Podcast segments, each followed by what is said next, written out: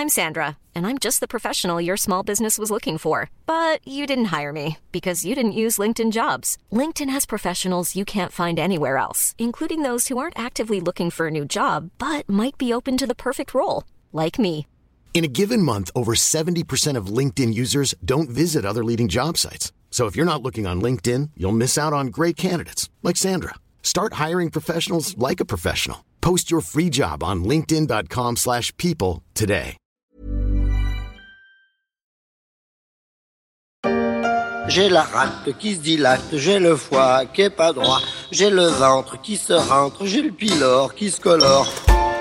Je ne suis pas bien portant, chantait Fernand Reynaud. Je ne suis pas bien portant, c'est un peu en résumé l'état de FTX et de son patron Sam Bankman-Fried depuis les révélations qui ont conduit à la faillite de la plateforme de crypto.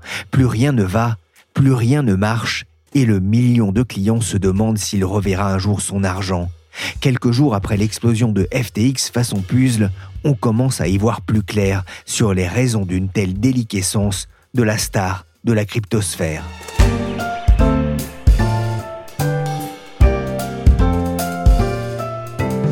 Je suis Pierrick Fay, vous écoutez La Story, le podcast de la rédaction des Échos. How concerned are you about criminal liability at this point?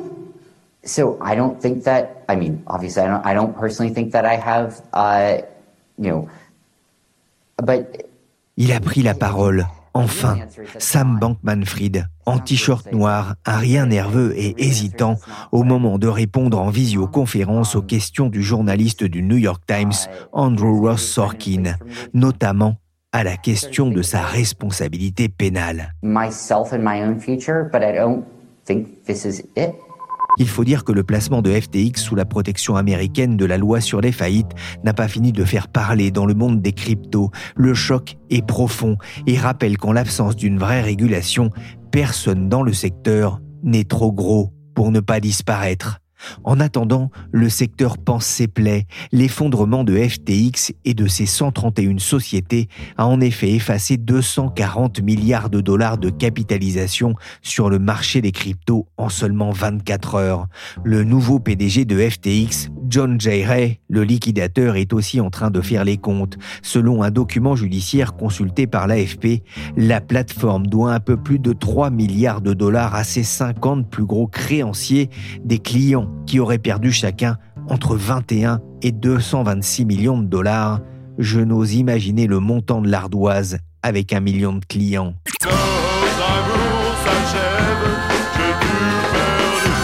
Bonjour Nessim Kassimi. Bonjour. Vous êtes euh, journaliste au, au service marché des échos. C'est un véritable feuilleton que cette affaire FTX avec un fondateur qui s'est perdu, on peut le dire. Il est sorti du silence ce mercredi. Vous l'avez trouvé comment? Alors, euh, Sam, effectivement, depuis quelque temps, multiplie les, les apparitions dans les grands médias pour un petit peu raconter sa version de l'histoire.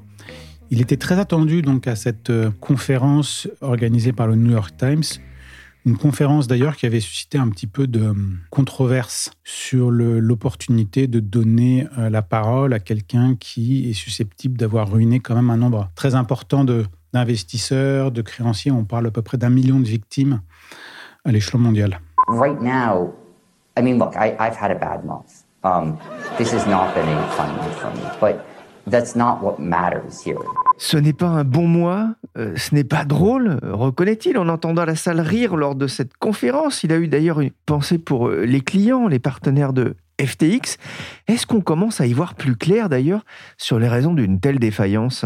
Alors oui, effectivement, il a commencé à distiller quelques informations et quelques explications, bon, un peu cafouilleuses sur euh, sa responsabilité. Grosso modo, il s'exonère de pas mal de fautes. Il estime qu'il a fait preuve surtout d'absence de vigilance et de rigueur dans la gestion de son groupe et que quelque part, il se voit davantage comme quelqu'un de d'incompétent à gérer un groupe qui a grandi trop vite que comme quelqu'un de malhonnête. Alors, les premières indications qu'on commence à avoir sur cet empire, c'était un empire en fait très peu rigoureux, avec des systèmes de vases communicants en fait entre les diverses activités.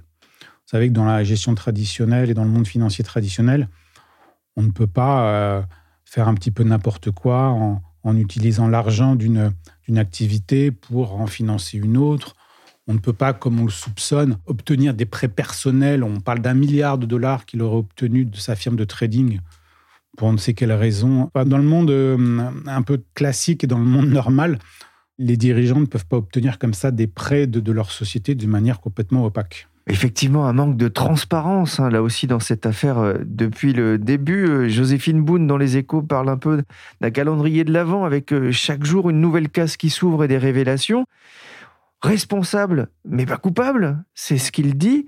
John Ray, euh, qui est chargé de la liquidation, lui, il a eu des mots très durs à l'encontre du, fondateur de FTX. Ah, il n'avait jamais vu ça de, toute sa carrière. Alors, vous savez, John Ray, c'est le euh, liquidateur du groupe Enron, qui était le, fameux groupe de, l'énergie au début des années 2000, qui avait euh, créé tout un système de sociétés opaques, de comptes offshore, etc., pour euh, faire, on va dire, des, diverses malversations sur le marché de l'énergie. Donc effectivement, d'après les premiers éléments qu'il commence un petit peu à distiller et dont il a fourni des données à la justice, l'empire FTX s'avérait quelque chose d'extrêmement euh, mal géré, avec une absence de traçabilité, une absence de comptabilité, une gestion des risques et des dépenses qui étaient faites de manière totalement arbitraire ce qui explique sans doute le fait que des sommes astronomiques ont été, entre guillemets, euh, brûlées et dépensées euh, cette année, que ce soit dans le sponsoring, que ce soit dans, dans des dépenses euh, somptuaires. On parle de d'à peu près 300 millions de dollars d'achat de, de résidences aux Bahamas qui auraient bénéficié donc au fondateur de FTX, même à sa famille, à des aux collaborateurs. Enfin bref, quand même la grande suspicion, c'est que ce soit finalement l'argent des clients, c'est-à-dire déposé sur la plateforme de FTX, c'est-à-dire l'argent qui, était déposé pour que les gens après investissent dans les cryptos. Certains en fait investissaient de manière, on va dire presque normale, d'autres spéculaient beaucoup.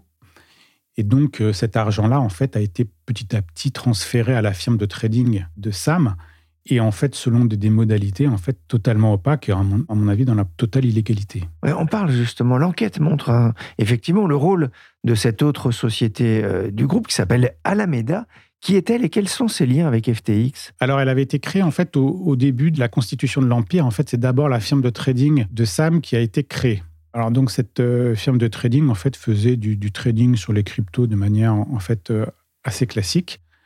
Et dans, un second temps, il a créé donc sa plateforme de trading.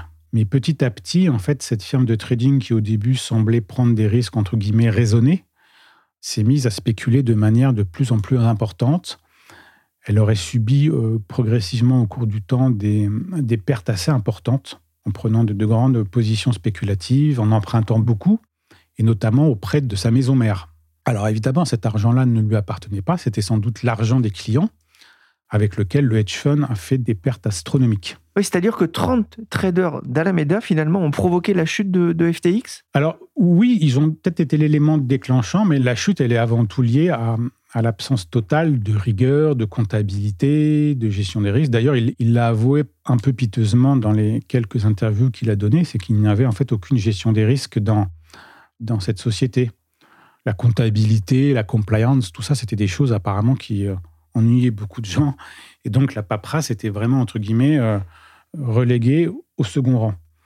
Alors, à mon avis, tôt ou tard, il y aurait eu quand même de gros problèmes dans, ce groupe, même si, on va dire, le, le marché baissier qu'on connaît sur les cryptos depuis à peu près 12 mois a été sans doute euh, l'élément déclenchant. Il y a eu aussi évidemment les, les pertes retentissantes qu'il aurait faites au moment de l'effondrement de Lunaterra. Vous savez, c'est la fameuse crypto stable qui s'était euh, effondrée cette année.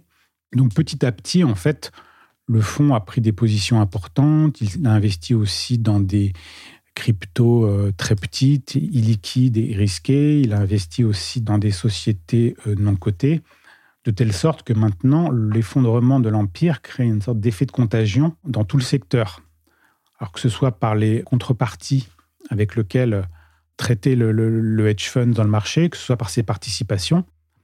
Et le deuxième aspect de la contagion, c'est que beaucoup de personnes se disent, si FTX a chuté, quelle va être la prochaine plateforme? Est-ce que toutes les plateformes finalement sont si sûrs que ça, puisque je vous rappelle quand même qu'avant sa chute, cette plateforme était très bien notée par les consultants qui voyaient que c'était quand même quelque chose de, de rigoureux. Donc, euh, c'est ce qui explique qu'en fait, beaucoup de, particuliers aient commencé à retirer leur argent des plateformes en estimant que finalement, euh, comme un grand nombre ne sont pas régulés, finalement, si demain elles ferment leurs portes, elles n'ont absolument aucune garantie et grosso modo, ce sera à leurs avocats d'essayer de se débrouiller dans des procédures sans doute longues, coûteuses, de récupérer euh, le maximum d'argent pour le compte de leurs clients.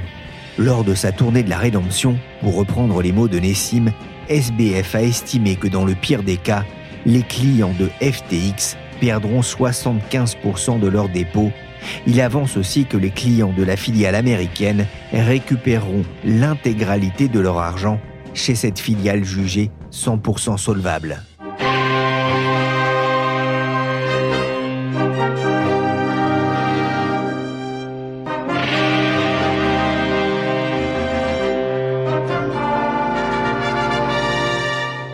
Sam Bankman-Fried attire les projecteurs avec son look de trader cool façon Silicon Valley, mais dans ce scandale, on a vu émerger un autre nom, celui de Caroline Ellison.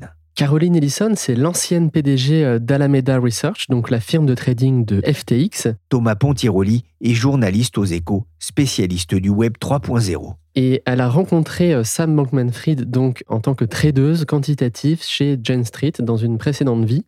Et SBF lui a proposé un autre choix de carrière, euh, celui de gagner beaucoup d'argent dans la crypto en rejoignant sa société. Tous les deux partageaient la vision de l'effective altruisme, donc le principe c'est de gagner beaucoup d'argent pour ensuite les reverser à des œuvres, et c'est avec cette philosophie qu'elle a rejoint Alameda.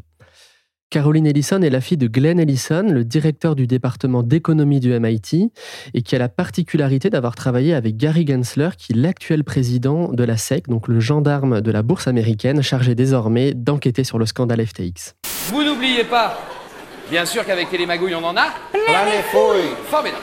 c'est quelqu'un qui est bien né, euh, une jeune femme brillante, mais avec des idées euh, assez iconoclastes dans le monde des affaires. Alors, Caroline Ellison tenait un Tumblr qu'elle a supprimé le jour de la faillite de FTX et dans lequel elle racontait sa vision du monde. Donc, on y découvre une vision très traditionnelle où la femme doit rester au foyer, selon elle, je cite, hein, n'est pas faite pour faire carrière, mais aussi, elle avouera sur Twitter qu'elle prend de l'amphétamine tous les jours. Elle décrit combien une vie sans amphétamine prise de façon quotidienne est stupide, je cite toujours. Elle raconte aussi euh, sa vision des relations humaines et décrivait euh, ses relations avec ses collaborateurs chez Alameda, donc dans le penthouse aux Bahamas, comme étant un harem impérial chinois dans lequel devait y avoir des luttes de pouvoir entre différents prétendants euh, sexuels. Le portrait d'une jeune fille brillante qui a lu le deuxième tome de Harry Potter seule à 5 ans et qui a présenté une étude sur le prix des peluches à son père lorsqu'elle avait 8 ans. Mais on le voit, un double visage qui a aussi retenu euh, l'attention des médias. Caroline Ellison avait été euh, distinguée par Forbes comme étant l'une des 30 entrepreneuses de moins de 30 ans les plus prometteuses. Et euh, elle a déclaré dans une interview que si elle devait se donner un conseil à elle-même plus jeune, de façon assez ironique, c'était d'être moins hostile au risque. Oui, c'est assez ironique parce qu'en matière de risque, on peut dire qu'Alameda bah, se posait là. Hein. Alameda se distinguait par son fort appétit pour le risque, qui était justement porté par Caroline Ellison. Sur son Tumblr, elle écrira que les effets de levier importants sont injustement bons. Pourquoi? Parce que lorsqu'on parie de façon démesurée euh, sur un actif, eh bien, on peut perdre sa mise initiale, mais par contre, le gain escompté est infini. Donc, elle trouvait stupide de ne pas tenter le risque. L'amour du risque, Jonathan et Jennifer, les justiciers milliardaires L'amour du risque avec Sam et Caroline dans le rôle de Jonathan et Jennifer. Sam, car il y a aussi un autre personnage qui apparaît aussi chez Alameda, c'est Sam Trabucco. Sam Trabucco, c'est l'ancien PDG euh, adjoint de Caroline Ellison qui est parti au mois d'août. Il a déclaré sur Twitter Si j'ai appris quelque chose chez Alameda, c'est bien comment prendre de bonnes décisions, là aussi de façon ironique, et quitter Alameda est la meilleure décision pour moi. Alors Sam Trabucco, lui aussi, c'est un adepte des jeux de poker et de blackjack. Et euh, d'après Bloomberg, c'est là qu'il a aiguisé son instinct de joueur. C'est aussi un ancien trader quantitatif, mais on voit que comme Caroline Ellison, il a vite remisé ses bases en mathématiques pour se fier à son instinct et au goût du risque. Il a déclaré aussi qu'il se fiait beaucoup aux tweets d'Elon Musk, notamment sur le Dogecoin, pour prendre des paris hyper spéculatifs. Sam Trabucco, qui a démissionné de son poste de co-directeur général en août, laissant Caroline Ellison comme unique PDG d'Alameda. Ce diplômé du MIT n'a pour l'heure été publiquement accusé d'aucun acte répréhensible. Il va peut-être pouvoir retourner à la création de mots croisés. Il en avait publié quelques-uns dans le New York Times alors qu'il était encore à l'université. On a vu le rôle de Caroline Ellison euh, au sein euh, d'Alameda, euh, et notamment ses prises de risques inconsidérées, ou en tout cas qui sont apparues inconsidérées, surtout avec ce retournement du marché des cryptos depuis le début de l'année. Nessim, quel rôle a eu SBF dans, ces dérives? En fait, apparemment, il était quand même, il a pris des positions qui semblaient contraires, entre guillemets, peut-être à l'avis de ses traders. Comme c'était le, gérant fondateur emblématique, je pense que même s'il y avait un très faible contrôleur des risques, il ne pouvait absolument pas contredire euh, Sam, qui était le, trader en chef, qui était le fondateur, qui était quelqu'un de charismatique. Alors après, il y a aussi les, journaux américains commencent à, donner quelques détails de la vie, entre guillemets, trépidante euh, du fondateur de FTX. Vous savez, c'est quelqu'un qui était insomniaque, qui dormait très peu, hyperactif, qui faisait 10 000 choses à la fois. Est-ce que quelque part, ça n'a pas été aussi une forme de burn-out, entre guillemets, qui aurait commencé à précipiter cette prise de risque? Est-ce que je pense que les semaines et les mois qui vont venir vont sans doute révéler pas mal de choses sur euh, cette personnalité qui reste assez atypique euh, dans ce milieu. Vous savez, la, presse de, la Silicon Valley, la, presse techno spécialisée l'avait un peu vite baptisé comme une sorte de nouveau Steve Jobs des cryptos. Ils aimaient bien ce personnage.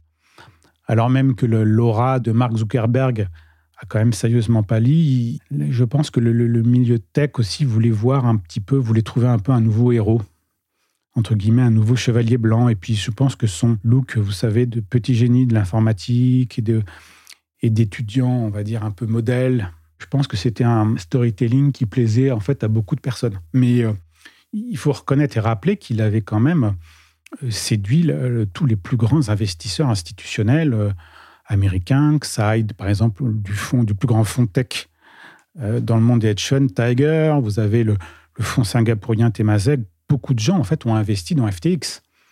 Alors, le problème, c'est qu'ils euh, étaient quand même censés faire des, ce qu'on appelle des opérations de due diligence, c'est-à-dire de longues semaines, voire parfois de mois de contrôle, de vérification avant d'investir.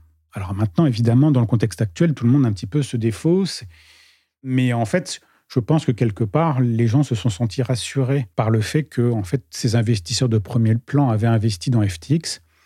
Et quelque part, ils y ont investi aussi un peu euh, de manière, on va dire, entre guillemets, moutonnière. Ça rappelle un peu un autre dossier, un Terranos, dont on a parlé euh, dans, euh, dans la story. Hein. Je vous invite d'ailleurs à réécouter euh, ce podcast.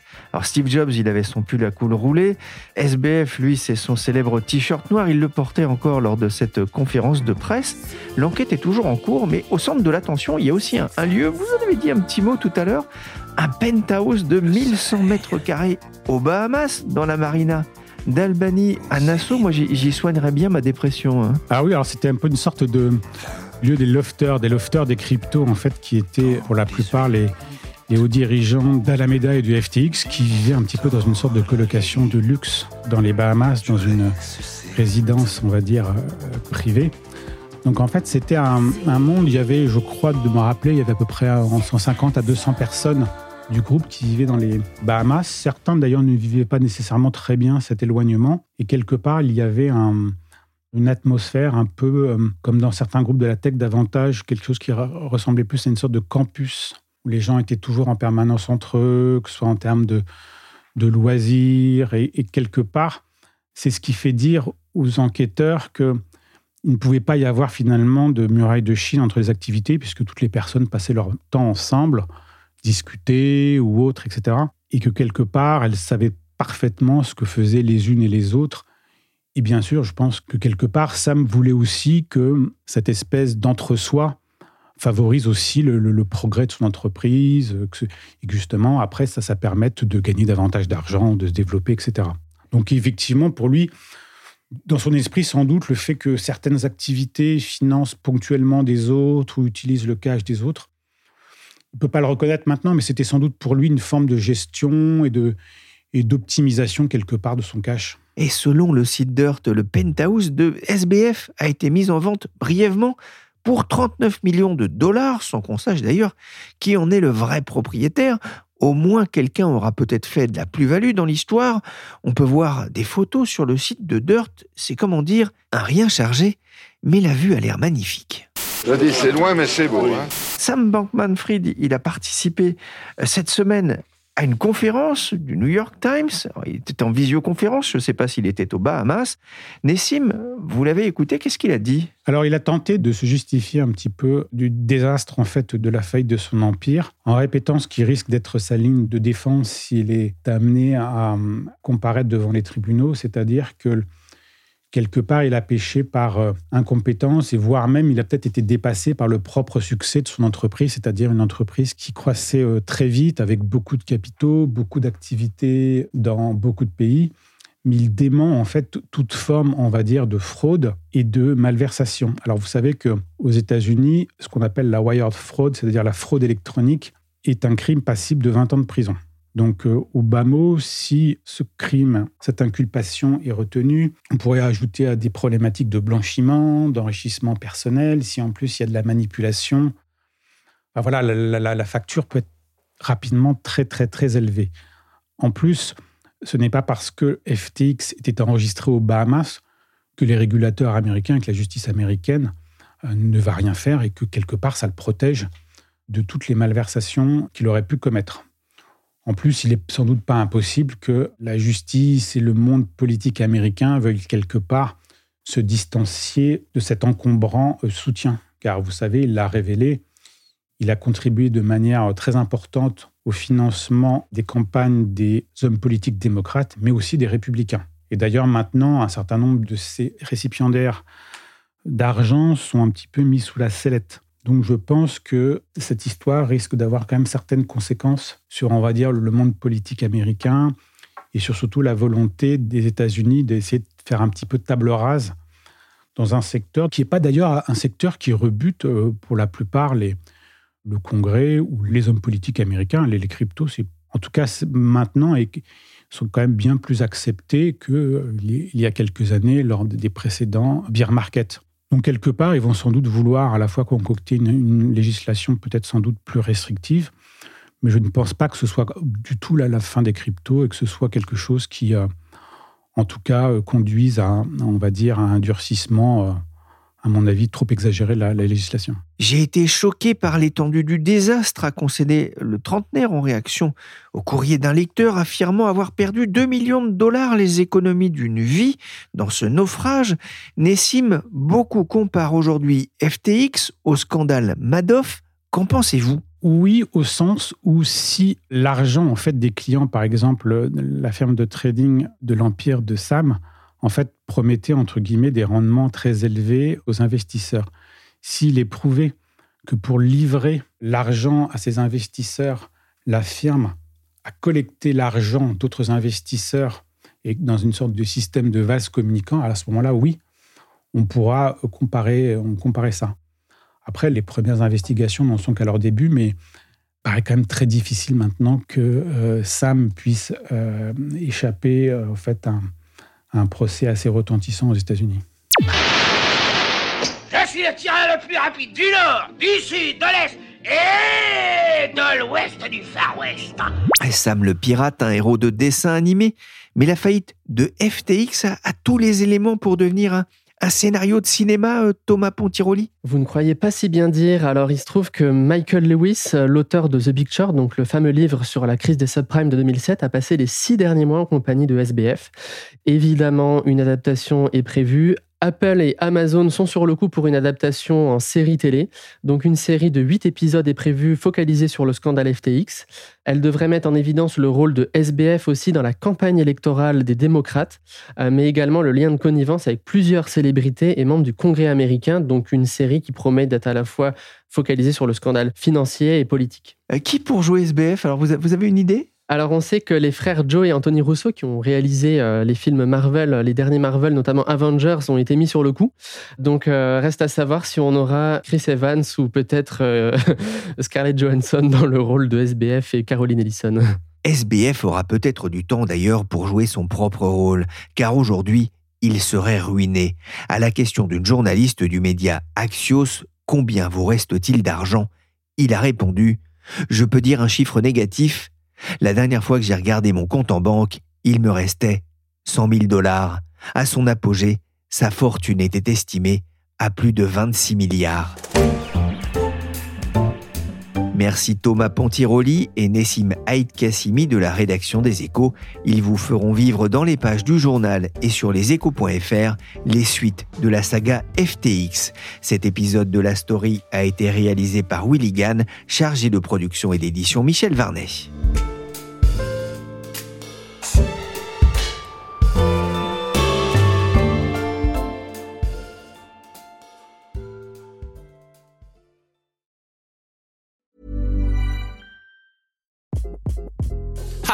This is Craig Robinson from Ways to Win, and support for this podcast comes from Invesco QQQ, the official ETF of the NCAA. Invesco QQQ is proud to sponsor this episode and even prouder to provide access to innovation for the last 25 years. Basketball has had innovations over the years too. We're seeing the game played in new ways every day.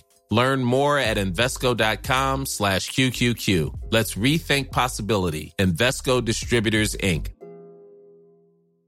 Even on a budget, quality is non-negotiable. That's why Quince is the place to score high-end essentials at 50 to 80% less than similar brands. Get your hands on buttery soft cashmere sweaters from just 60 bucks, Italian leather jackets, and so much more. And the best part about Quince, they exclusively partner with factories committed to safe, ethical, and responsible manufacturing. Elevate your style without the elevated price tag with Quince. Go to quince.com slash upgrade for free shipping and 365-day returns.